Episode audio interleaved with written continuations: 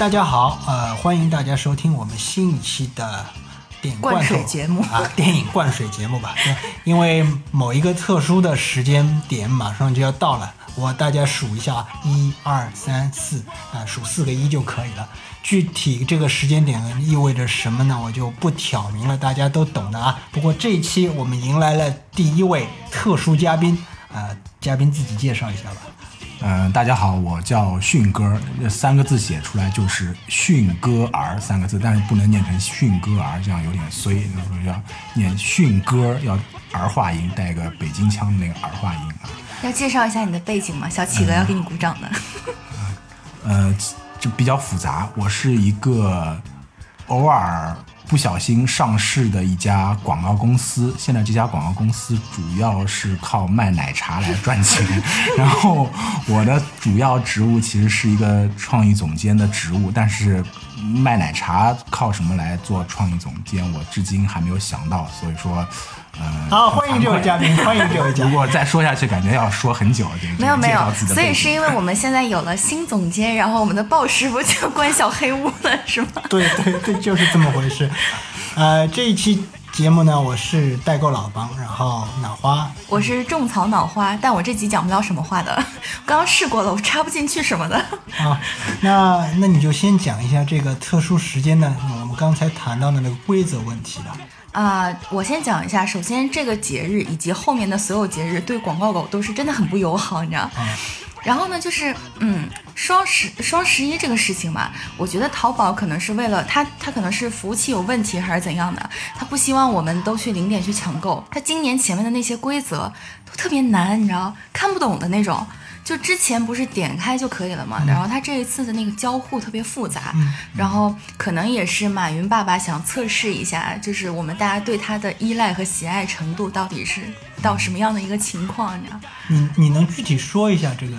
这个是个什么情况吗？是不是有点像我们那个小时候我们做的那种，我们这种中老年组小时候做的那种应用题，什么小明开车每小时开五百五五百米 那个，那我就写小张这个明年可以可以，对你这个可以 你这个考虑一下。明年明年可以卖给马爸爸。哎，对，他这个就是口令嘛，然后你是没有办法直接点进去下一个页面，然后你是要去复制，然后粘贴，然后怎么怎么怎么样的，反正就是中间特别，就是你看到一半肯定会想，哦，我操，就是抢不了几毛钱，拉鸡巴倒吧，就这样，就就算了算了算了，就是我认输我认输，这钱我不要了。马马爸爸其实是靠今年的这个活动来真正的测试，就是我们对他的一个忠诚度。对对，呃，其实这一期节目讲到现在，大家应该还没有听明白要讲什么。其实根据我们电影罐头的这个惯例，还是讲一些跟电影有关的，就是主要是讲我们看了电影或者电视剧以后有没有去买买买，就是这方面的主要内容。因为剩下两个人，大家都是 啊、一副说不出什么的样子。啊，不不过你们这个节目我听了几期，听下来感觉在前面几分钟完全不知道在说什么的这种情况是一直有的。对，我们就是想办法让自己进入状态，然后一直进入不到就只能瞎说暖呀。场，不停的暖场。这个这个也是一个特色，是一个特色。嗯，啊，我就先讲自己吧。我自己要说看过电影、电视剧买什么东西呢？只有小时候的变形金刚这个东西啊。脑花开始要开始休息了。那变形金刚一直到延续到现在嘛，但是从价格体系上面来说，就是在在我们那个年代，跟现在这个年代的那个那个玩具的价格和收入的那个比例，嗯，也是不在一个比例上面。就就是有一种强烈的反差，就是我们小时我我们我和那个迅哥属于那种中老年组的啊，我们小时候去买这个变形金刚，我记得就是从贴纸、模型到那些实际上的玩具上来说，因为我们那个时候肯定是完全都没有收入的，因为肯定在念小学。呃，然后那个时候一个变形金刚如果是路边卖的，当时我还不知道是正版还是盗版的这个东西，我估计那个时候都不是正版的，有有可能是祖国版的。我我估计那个时候都是正版的，我觉得跟现在，因为我觉得那个时候正版的反而应该比现在的要要多一些一些。因为它分两种，一种它就是路边那种胭脂店里也有买的变形金刚，另外一种就是直接在第一百货里那种东西，那那个就更加贵一点。呃，大概一个大一点的变形金刚从八十五块到七十五块钱不等。再大一点的，我看到过一个那种变成能够变成基地的变形金刚，大概两百多块，像猛大帅这种。嗯，然后就是在路边买的那种变形金刚，大概十几块钱、二十块钱，也也算有。但是你能很明显能看出，那十几块的就做的很不很不好。嗯然后我记得我自己有一次就是看中一个，哎，看中一个什么我都忘，好像是千斤顶，因为那个时候千斤顶这个变这个机器人呢，它它应该是是算比较少见的，大力神组合里面不就是它是那个汽车人的一个像那个谋士一样，哦对对对对对对对，就是专门跟在擎天柱旁边说说说擎天柱大哥应该怎么怎么怎么，擎天大柱大哥你应该怎么样。那出场包的就是。哎，出场次数不是很多的，嗯。但是因为我自己本身也是那种没有什么存在感的人嘛，嗯我对这种没有存在感但是偶尔出来刷一下脸的角色特别有好感。哎对，特别有共鸣，我就特别想买那个千斤顶，因为那个时候那个售货员就是说只有一个了，那个时候就是在第一百货这个旧楼那里嘛，嗯。然后就特别想买，啊，我爸妈就特别不愿意买，他说这个东西你买回去肯定又没什么用啊，就是。说的话呢道道理跟现在都一样，就是你买这个东西有有什么用？好像要接近一百块吧，反正就是不买。那是一个很大的数字对了，，因为当时因为。我当时我不知道自这个东西啊、为什么要 卖那么贵，但是我就是想要。嗯，现在想想这个有点不可理喻了，就是反正那一天我就是在那里坐在那里不停的哭，然后坐在地板上就是不停的哭，你不买我就不走那那种感觉。嗯，然后哭了半天，因为我之前看到另外有一个人，一个一个小孩儿，嗯他想买一个大力神，嗯啊、就是六个人在一起的。后来他爸妈买给他了，他之前使用的手段就是坐在地上哭。后来我也想这样，我我在脑补脑房坐在地上哭的那个。对，因为我小时候其实经常哭的，然后但是但是这一招最后啊没有成功，嗯，但是呢买回去了也就也就也就没有下文了，就最终没有买到，呃，所以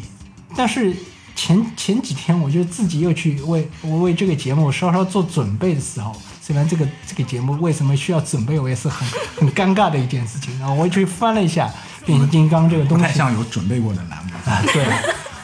对，准备酒就可以了。这个节目，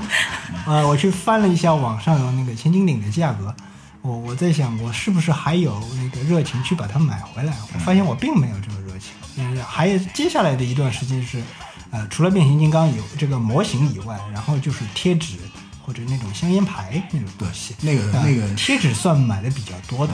因为那个贴纸相对的价格还比较亲民，那个四毛钱、六毛钱、五毛钱这样的贴纸都有，而且那时候贴纸四五毛你可以买一板，一板张有好几张贴纸，也就是上面你可以看到很多那种变形金刚，然后接下来你贴在那个各种东西上面，铅笔盒上面。甚至铅笔上，或者甚至你贴在自己的书包上都可以。就是说你买一板，这样可以贴好几个。啊，反正就是买了好多贴纸，然后买了一些香烟牌。那些香烟牌那个时候就直接跟大家一起玩香烟牌，然后你翻盖翻过来，你可以把对手的香烟香烟牌赢过来，那过来那。那我不知道，那那个时候香烟牌其实香烟牌和香烟牌，因为上面画的那个东西不一样，嗯，它的那个价值也是不一样。嗯不知道你们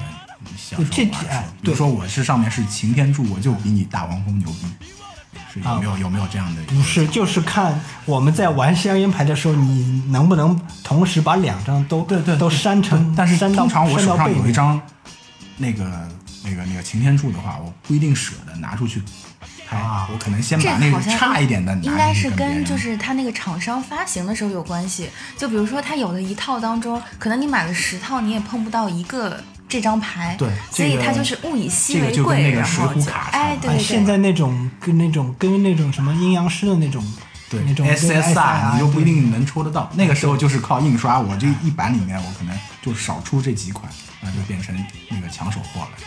是吧？啊，对，好了，我自己关于那个看看片、买东西的内容，基本上好像就没什么好讲了。其实啊，还有一样，但是我要哎你你留到后面讲。精彩的放在后面，对吧？啊，不不精彩，不精彩，非常的无聊。那别做了，结束了，今天节目就到这儿。好像可以的呢，已经九分钟。啊，那那迅迅哥讲一下吧。嗯，我这边这边讲的那个那个带货的东西，可能跟完跟直接带货可能不是有太大的关系，可能嗯、是是是某一些电影或者某一个时期它导致的一些我们生产出来的玩具或者产品，它都趋、趋于一个格式或者一个形态。嗯，那就是我们小时候玩的最多的就是玩具手枪。嗯，就是，呃，现在可能有些东西已经被禁掉了，我们这个、这个不不方便说。那个时候，啊那个时候还有手铐那个时候对，不仅有手枪，还有 手铐。对我买过好几副手。对，现在这个可能只有在情趣商店可以买到的这些东哎西了。我跟你说，那个时候不仅有塑料手铐，对，还有金属手铐。，包括有可以打火药的那种左轮手枪，对对那个都是。但就是我是想说，就是我们在九十年代初之前到八十年代末这这这这段时间里面，我们男孩子玩那个手枪，就火药的也好，或者是我们现在叫气狗，那个时候我们叫叫叫叫气枪枪气枪。那些气枪打 BB 弹的那种枪，嗯。那个时候型号最多的，或者说是被呃孩子仿制最多的型号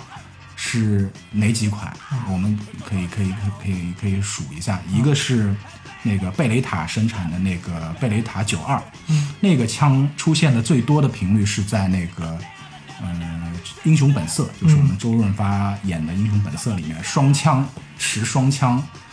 消灭很多敌人，然后子子弹怎么打也打不完的那 那款。其实那款枪，你在当时的容弹量算是手枪里面最多的，是十十五发加一发，就是在他那个枪膛里面还能再加一发，十六发子弹，他的那个。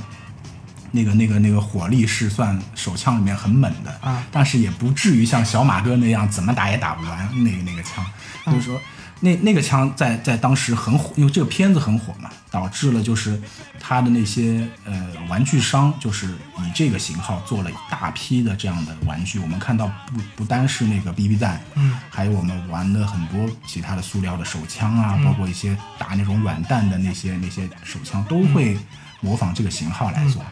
还有还有几款可能是你这个迅哥，你稍微描述一下这把枪到底是什么样子的？这个枪其实其实，呃，大家一看到它的样子就完全可以辨识辨识出来这把枪，因为它的最大的特点就是它的那个那个那个枪枪的那个枪管有一大部分是暴露在外面的，啊，然后它的把手上面枪的把手上面有三支箭关键部位凸起，对吧？对，可以这么说。如果如果如果如果不介意的话，可以说关键部位凸起也是它的一个一个一个一个特点。然后还有特点就是它的整个枪是因为是意大利人生产嗯生产的，对对意大利人的那种设计感就是就是怎么讲，就是很很唯美，奢奢侈，是就是很奢侈。它的形象不是那种很方方正正它讲的是一些流线型的一些线条，啊就整个枪看上去很柔滑，啊很柔滑的这样的一个感觉。那它跟美国人生产的一款枪，就那个时候还有一款枪是卖的特别火的，就是小朋友去买枪的时候也会。会会，我我买气枪的时候也会 玩具枪，买玩具枪的时候也会选这款枪，就是我们的美美美式的一个叫 M 幺九幺幺九幺幺这款枪。这款枪其实很多电影里面出现过，因为只但凡你去看越战的片子，嗯，但凡你去看一些美国大片，嗯，里面的警察，嗯，或者是军人，嗯，他们用的基本上就是这款枪，因为这个是制式枪，就是美军从一九一九一几年吧，这把枪的、呃这把枪的那个感觉像入伍军事时入伍时不好意思，间大家如果现在刚刚看听这个节目的时候，这不是个军事节目，这是一个评论电影的节目。啊。那个他这这把枪就是从一战开始服役，嗯。一直到二战，一直到二战结束，一直到那个越战开始，这这把枪的寿命是很长，一直在用，嗯。包括现在很多很多很多很多部队里面还在使用这这款枪。嗯，那呃，就是这款枪，就是也是在那个时候，就是被复制成玩具枪最多的一款一个款式，啊是这样的。啊，还还有一种就是和那个那个意大利的流线型的线条完全完全不一样的样那种对还有一种就是呃欧系的，对吧？就是有一种格洛格洛克格洛克，对格洛克，它就是到了九十年代末中期吧，开始、感觉所有的我们去看一些电影里面的，突然会发现哇，所有的警察，所有的我们的军队，感觉掏出来的都是格洛克，一下子变成就是你会明显的发现，就是之前的警察之前掏出来是短短的左轮手枪，嗯，然后一下子变成了格洛克十七、十八，甚至二十二更、嗯。更多的这样的这样的，就是你完全看不到它的枪击了。就是之前我们所有的枪都是后面有一个枪机的，但这个枪机是隐藏在枪身里面的。哦这个这个，然后呃，为什么我们叫叫格洛克最早出的那把叫十七？为什么叫十七呢？因为它是十六发子弹加一发，啊，它比之前它的容弹量比容弹量啊多了一发，比贝雷塔还多一发。多了一发。对，不要小看这一发，啊因为你你打过 CS 就知道嘛，对吧？啊多一发子弹你就是多一个胜算，就是这样啊的一个、一个感觉。所以我们后面后面看到的一些一些港片，无间道》，《无间道》里面最经典的就是我们的那个那个那个，哎呀。陈永仁对，我们的陈勇在在天台的然后那场戏就是就是就是指着他的那指着刘德华的那把枪，其实就是格洛克十七，然后然后他从他从他从那个刘德华兜里面掏出来那把枪，其实还是那个时候还在警队服用那把左轮手枪。我觉得这个时候好像已经是玩具手枪已经开始不能够再在那个街面上看到。那个时候还没有这么的严格，我们可以还是可以在上海的，比如说城隍庙啊，啊或者是一些小商品市场啊，可以买到这些这些这些这些手枪。那真正被完全说说禁掉这个玩具的时候，应该是在也零零零零也没多长时间年之后，啊零零年之后基本上就完全我记得是零四零五年之后，基本上就是完全销声匿迹了。对对对，呃，反正我对电影里的枪械印象最深的，大概就是那几款那种杀伤力特别大的，就是像刚刚迅哥说的那种，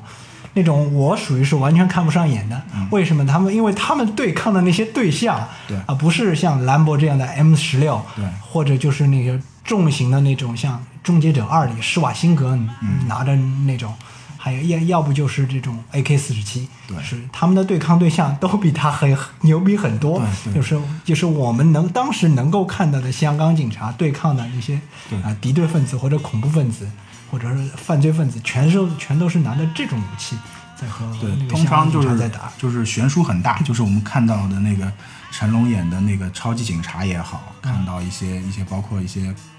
呃那个时候的一些香港片，警察从口袋里面掏出来都是点三八的左轮手枪，又短，嗯然后只有六发子弹，嗯然后他面对的暴徒全都是拿着 AK 四十七手枪也都是香港人叫曲尺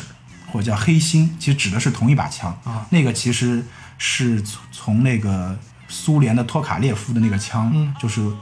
就是大陆把它给复制过来，就是我们俗俗称的那个叫五四式手枪。啊那个在香港叫叫叫黑心或者叫曲尺，他们是这么这么称的。然后那个枪都是都是当时叫大圈仔，大圈仔啊就是对对对，哎就是就是就是我就我们就不点名 大圈仔了，就是大圈仔专用的那些枪手枪，就是就是黑心和曲尺。那它那个火力是非常强大的。当时那我们港英政府啊管辖之内的警察用着那个点三八的那个 六六发子弹的枪，什么完全没有跟他们抗，没有办法跟他们抗衡的。啊，像像好像《神港奇兵》这样的片子，对对对就是特别强调了一下这两种呃手枪之间的对抗。对对啊对对对。好了，现在我们稍微拉回来一点，我们可以让那个脑脑花稍微苏醒一下。我们讲一下那个，我们有没有因为看电影去买过衣服之类的事情？没有没有没有，你们继续。啊，没有啊，他他刚才睡着了是吗？啊，嗯不是，啊，倒还真的没有。那么，那么接下来，那么脑花，你从电视剧里买过什么东西呢？你你刚才说不是说手机什么的吗？啊，你们枪讲完了啊是吧？，对对，不讲了，不讲了。对 没有，因为我在想你们就是再讲一会儿，我就能把这个正好喝完，我们暂停一下，让鲍师傅再去取一瓶酒，你知道？然后啊，我觉得就是看电影，然后去买什么东西，这个可能是因为电影我们的时长太就时长有限，它哦没有办法给你一个连续的这样的一个像刺激吧，所以我一般买的东西都是因为看到电视剧的同款比较多，嗯就跟你们这种感受完全是不一样的，你知道？首先呢，就是呃，刚刚也提到了，就是我认为是国内比较嗯精良的一个国产剧吧，就是叫《好想好想谈恋爱》，嗯因为我是通过那个电视剧。第一次看到了，就是电视剧里面会出现星巴克，哦因为那是零二年还是零三年左右的时候、嗯啊。然后它是一个国内版的那个《欲望都市》，啊有蒋雯丽啊、那英、罗海琼什么的，嗯然后演的这样的一个电视剧。然后，嗯，那个里面就出现了，刚刚讲出现了星巴克嘛，嗯然后也是我认为是第一次出现了，就是女主之间补妆，然后出现的化妆品都是像什么啊、迪奥啊，然后香奈儿的唇彩啊什么的这种，也是我认为比较嗯比较少见的。你们现在也在放空是吧？我 我在想当时不，我在回忆，我在努力回忆。因为那那个那个片子我当时是看过的啊，你就觉得孙淳特别帅在里面，就是那个男主。啊，有有这个演员吗？就是就是跟跟蒋雯丽搭戏的那个，我我只记得里面有那英，嗯，对，那英在演的时候还带着那个很浓重的那个沈阳腔对在在在里面，然后又是这这，但是这部片子又是一部当时来说是比较时尚的一部都市剧，嗯算是应该是以时尚为卖卖点的点的演，对对就像你刚才说的，出现了很多大量的外国品牌这样的东西。像现在这样的片子应该挺多了，像是什么《欢乐颂》啊之类的这样的，那那个年代，欢乐颂现在出现的都是国产品牌了吧？然后那个剧当时反正给我的印象特别深，然后，呃，就是每个人的职业也也对很多人后面产生了影响，因为那个时候、嗯。蒋雯丽演的那个角色就开了一间书吧。哦，就是从那个年代开始，就已经有人开始做不赚钱的事情了，你们知道吗？就是 就是一个店里面，然后卖酒、卖卖咖啡、卖什么东西，然后大家可以在那边看书的这种，嗯，就是一听就是一个不但赚钱的。其实是个酒吧了，那就是哎，有点，就到晚上他大多数。都是点一杯二十块钱的咖啡做一天的然后这个就影响直接影响到那个收益问题。哎，对，然后这个里面也有那个什么，因为刚刚狗哥有交代说要替驴妈妈旅游宣传嘛，然后这个里面有一段也是最开始就是那种，现在不是大家都很流行说去西藏啊，啊什么洗涤心灵什么鬼的，那个时候呢，就是他们四个人他们先是他们先去洗的，对吧？哎，没有，他们去了大理，就那个时候，啊云南的丽江，然后还有大理什么的，没有开发的这么过度，你知道。嗯然后他们去的时候，就是也讲了一下在这边发生的事情，所以我觉得也算是一个旅游的先河吧。啊，旅游广告电影。对对对对对，就是到后面的时候，中间稍微有一段这样的剧情。然后在后面的话，我想一下我还有什么，我就尽量一次能都说完，然后再交给你们俩。就是后面的话，我记得是，嗯，哎，可能你们没有就是看电视剧或者是电影，然后会去买一些三 C 数码产品的，有啊，有的是吗有啊？，有的。啊、然后我最开始是看那个有一个韩剧，然后叫《爱丽丝》（Iris），然后是讲那个北朝鲜特工，哎，对就那个，对对。然后那个里面呢，那个金，哎，它叫金素什么来着？金素妍哎，对，金素妍，哇靠，你记性好好！就是金素妍当时用了那个 LG 的那个 chocolate 的那个、特别长的那个全触屏的那个，我就是看了拿那个在手上像快板一样。哎，对对对，就像快板一样 那个。然后我看了那个，然后才买的第一个，那算是我第一个全触屏的手机。啊，好像 LG 做全触屏还是比较早的。嗯，对，那嗯，那迅哥，你有没有买看电影买过什么三 C 产品？三 C 产品其实，因为我我可能那个年代看的港片比较多，嗯其实那个时候的港片里面出现的最多的手机是两款，嗯一款是摩托罗拉，嗯一款是爱立信。嗯这两款感觉那个时候是独霸香港市场，所以说主导了我们内地的那那个时候。我们那个时候我们可能还是学生时期嘛，大学吧。那个时候如果能有一款，就是爱立信的有一款刘德华在某部片子里面使用过的那款手机，那个手机 它的那个天线不知道你们有没有印象，是扁扁的、宽宽的，啊，感觉感觉有有有有有一个鼻孔那么粗吧？哦，对这样的对一个对，一个我有印象，一个一个翻像就是盖手机就就就什么就像型号就像一节香烟一样，对你们的那那个爱立信是后面的索尼爱立信吗？还是就是爱就是爱立信就是爱立信，就是比较早的时期的，大概在九十年代末，二十世纪二十一世纪初的那个时候的那个爱立信款。那个时候如果能掏出一个这样的手机，在年轻人群里面应该是很时尚的一件事情。啊。我就记得我自己想买一台电脑，因为我看了一个就是在电视里放的一个科幻片叫《战争游戏》，它实际上就是讲的是一个当时一个黑客电影，它讲的是一个小孩在家里他黑进了国防部的电脑，然后他就能够直接遥控这些国防部里面的各种各样的那种设备了，它能够调整导弹的参数什么的之类，让它什么时候发射的时候，我就发现这个这个电脑特别好。就是当时这个电脑好像是苹果的电脑吧，但是到到最后我已经没下文了。这台电脑我已经不记得到底长什么样了，就是只不过我觉得那个时候的能够通过电脑来做这些事情，好像是一件很了不起的事情。你如果说手机嘛，我自己呃对那个电影里手机特别有印象，大概只有《黑客帝国》里面，就是我们的基诺里维斯一开始。经常拿着，好像也是一款翻盖手机吧，嗯，就是他按拿出来按一下，咔嚓一下，那个下巴就掉下来那个手机，然后他开始跟里面的人说话，啊，那那个看上去好像样子挺酷，但是依旧是没有钱买，就是你这边大量带货就没最后没带走，对对，没有没有落地，因为那个时候始终都没有，要么就是还处于那种无业状态，要么就是找不到工作，要么就是好只好回头去念书了什么的。说说到前面说有说到那个看看一部电影或者电视剧。导致一个自己对于职业上的选择，好像脑花前面说过是吧？那那个我想想插一句，就是我发现那个时时候有一大批的偶像剧，就是大陆偶像剧或者说是日本的也好，港台的也好。大陆偶像剧是指 就是那一批偶像剧里面，你们有没有发现？因为我我我们现在在座的可能从事广告行业人特别多。但那个时候的偶像剧里面，有很多男主角或者女主角的职业都是广告公司里面的设计师，或者是或者总监，或者是一个什么职位，我就我就闹不明白了。就是他，因为因为当时的一些导演可能认为，可能广告公司的人比较闲，他有时间搞这种男男女女的那 那些事儿。但是我真不知道他们。了不了解这个行业？做了广告狗以后，你完全没有这个时间去天天去去去去去折腾那些那些事儿，整天就处于这种半死的状态。对，哪有时间的？所以说那个时候还没有从事广告行业，看了这些偶像片，觉得哇，广告人挺牛逼的，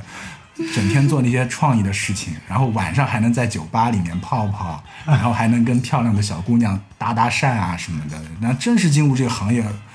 完全不是这样的，下班就赶紧回家睡觉。真的完全不是这样的，因为我们现在是一个房间房房子里面住了三个广告狗，你知道吧？啊。我们最经典的画面就是三个人各自搬着各自的电脑，然后在客厅里面加班。说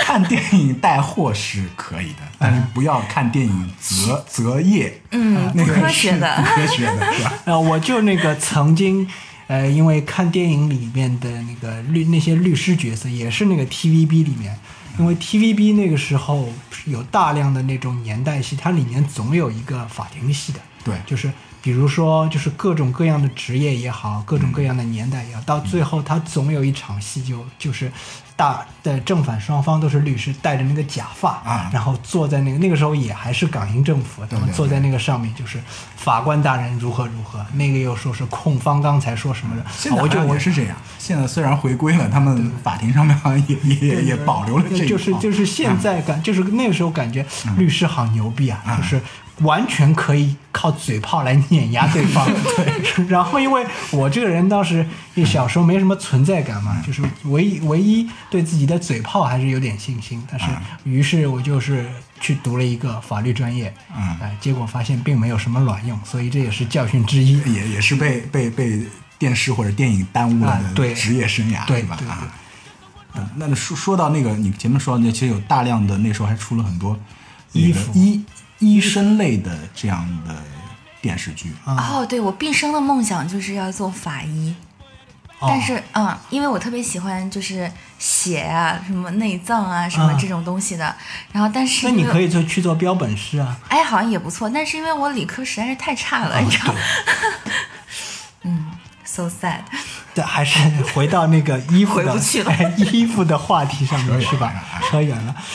回到衣服的话题，就是刚才那个迅哥跟我说，他说上海滩，上海滩就是带出了大家一批穿礼帽、风衣还有围巾的那种对，风气。那个那个感觉暴露年龄了。但是我们这就是 我们是，我们我们那个那个就是上海滩的时候，我们这一代人其实还小，对但是我们在上面一代，可能七零初的那一代人，包括六零年代末，末对他们那代人是深受上海滩和那个英雄本色那些东西的影响，啊。所以说长围巾、风衣、墨镜。礼帽、墨镜，这个这个这这这些标配，嗯。感觉就是就是男生如果是这样打扮的，就特别的。像个流氓。其实其实你有没有发现，就是男生的那些打扮，就是就是。就是就是通常他喜欢的那个对象，都是有一些坏坏的。就是完全好人，你不可能把自己装扮成一个老实人，是是是这样的，我刚刚说的的那个像个流氓呢，就是那一辈的再再早早早一辈，就是他们是看四五十年代的那个。呃，那些国产老电影，对我记得有一个电影叫《四零五谋杀案》，啊，不知道大家有没有印象？不老了，那个其实已经就是是解放后，呃，不是那个改革开放，改革开放啊，初期，就是四零五谋杀案呢，他这个片子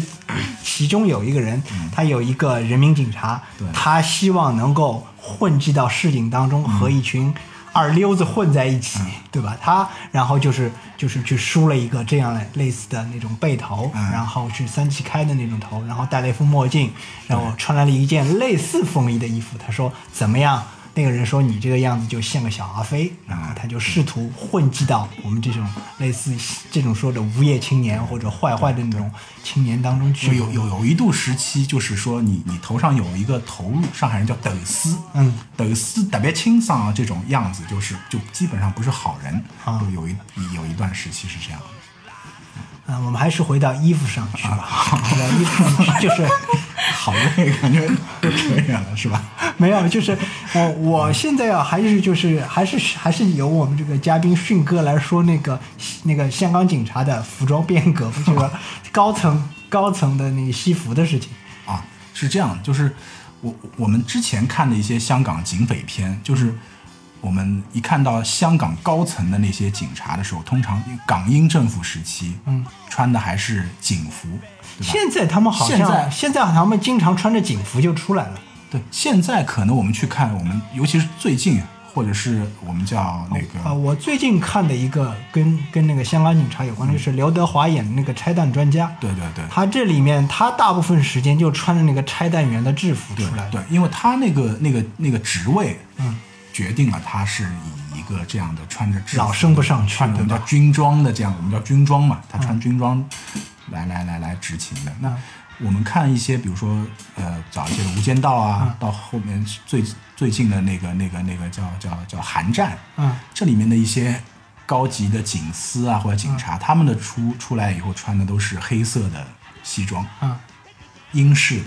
小领子的那种白衬衫，嗯。一根细细的领带，然后外面是一张是一件很紧身的那样的西装，嗯。就是从从可能可能大概二十一世纪初开始的那一批港片里面的警察形象，已经慢慢的转向于这样的一个一个一个知识分子形象，我们或者说是商务形象，就是他们把警察的形象从之前的那种军装形象打造成现在就更偏向于商务形象，嗯就是讲的讲的可笑一点，就现在的港片里面的香港警察穿的越来越像我们平时在房产公司看到那些房产销售的那些形象了。呃，也嗯这是一个一个比较大的一个转变，就是导致就是现在我我不知道是我们房产公司的那些销售是受到了这些片子的影响，以后你现在看就是。小区里面经常看到穿的紧身小西装，然后那个黑色的、那个，对对对对然后开了个电瓶车，然后发着他们他广告传单。他们好像是不开电瓶车的。啊，对他们这个形象，我觉得是不是来源于那个 那个香港的那个那个现在的这些片子？因为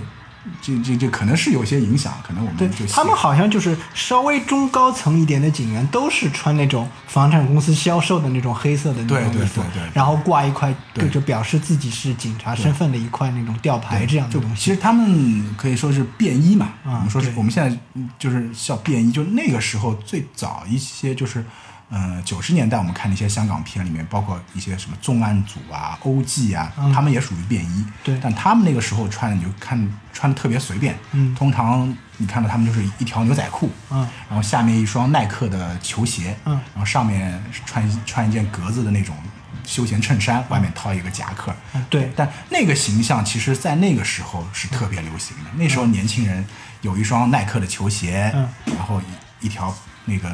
牛仔裤，嗯那种搭配其实是那个时候很流行的一个一个很接地气。那现在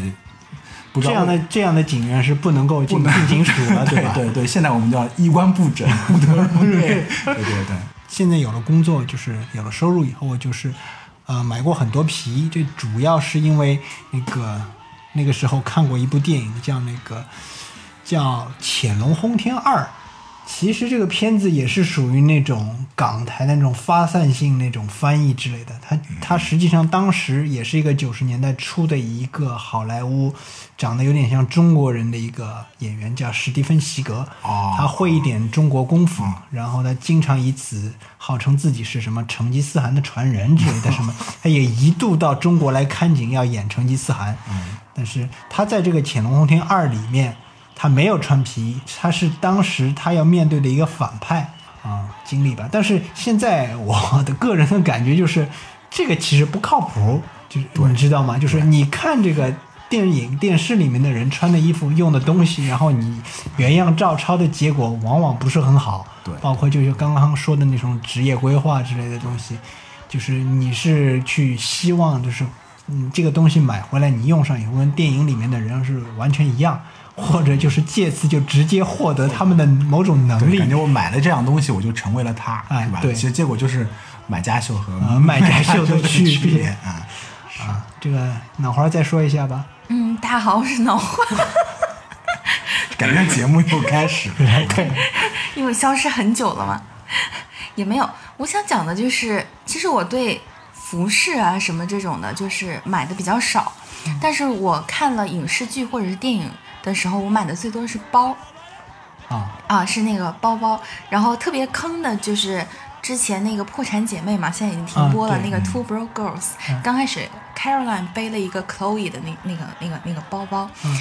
然后当时其实他背的时候，这个包出来已经有一段时间了，你知道。嗯然后我再想去买的时候就很难买到，断货了哎，很难买到，而且它那个是一个好像是乳白色的一个中色号，呃中号的，嗯就是这个型号和颜色都比较科学。但是当我找到有店还在卖这个锁头包的时候，哈，嗯基本上剩了一个，我忘记了是。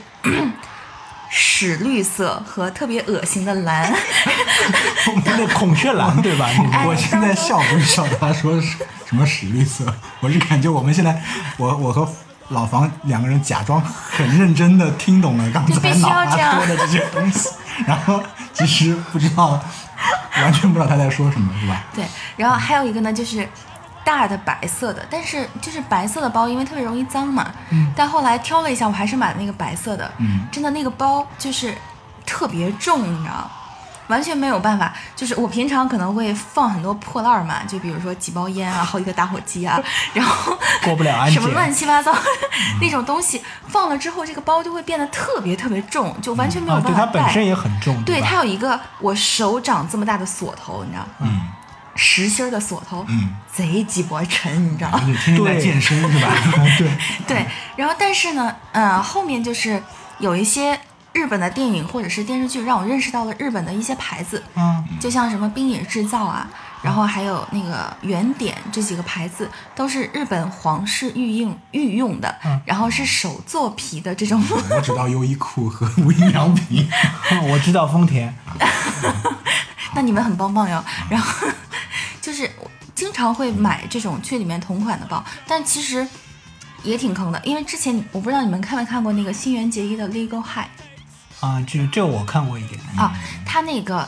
出来的时候，那个黑色的包包也蛮好看的，嗯那个我也买过，那个也巨沉，也特别沉，对然后还特别大，就是完全不实用的一款包。包不都是不实用的吗？哎，不是不是不是，像我现在背的那个就是老奶奶袋就特别棒，烧香袋那种。对对对对对，就是又轻，然后口又大，就是在里面什么都能掏出来的那种感觉。这个好像跟我太太当中，她我我曾经给我太太买过一个香奈儿的包，还可以在电台里面暴露自己不是单身这个消息吗？当然可以这样了。可无所谓啊。但是我们后面可能会讲老房老婆是不存在。对对对对，先埋下这是一个这是一个老梗，也就是说，它那个实用不实用的问题，我他我也是在一个电视里，但是节目已经忘记买过一个香奈儿的包，然后他回来说啊，这个这个包不行，为什么？因为就是像刚刚嗯老话说，一它的锁头特别沉，还有它那个挽手。它是固定的，它不能够收缩到那个包里去，或者不能够放下来，它只能够就是你拎着这个东西。那这样的话，它的意思就是说，你这个东西不实用，你只能整天拎着它。你万一你要装点其他东西或者特别沉了怎么办？没有解决方案，所以这个包最后买回来还是退回去的。那说到老婆这件事情，我想起了我们家那位就是买过一个包，就当时我又问他，因为现在你们听着的可能知道这款包，这款包叫杀手包，啊，我知道，脑花肯定我知道，是吧我我当时为什么这么一个小包包，为什么要叫杀手包呢？那看过那个碟碟碟中谍谍四是吧？就里面有个杀手背着这款包，就是这这款包，然后出现以后，突然间就变成了一个爆款。嗯，然后友情提示：这款包真的很重。看着小，其实很重，是吧？嗯里面有一把手枪，可能搁在对，只放了一把手枪，是一把带消音器的手枪。这个这个这个法国演员我还是蛮喜欢，他的名字叫雷塞杜耶，大家可以去搜索一下他的啊阿黛尔的生活看一下。啊，当然，这个是个很劲爆的电影。嗯，是的呢，这个我也看过。呃，基本上我们这一期的节目我们就就结束了吗啊就闲扯到这一点了。基本上，因为我们已经讲了蛮多关于带货的事情，以及一些跟带货不相关的一些 其他的乱七八糟的知识。那么，我们感首先感谢一下我们的嘉宾迅哥。谢谢你们，呱唧呱唧呱唧给我这个机会 啊，跟你们一起胡说八道，平时也没这个机会。好，那么我们这期节目就暂时到这里结束了。暂时，对，暂时到这里结束了，因为后面那个节日还没开始，有可能在这个节目之后，我们再说一下我们在那个时候有没有去剁过手。那么最后祝大家剁手愉快。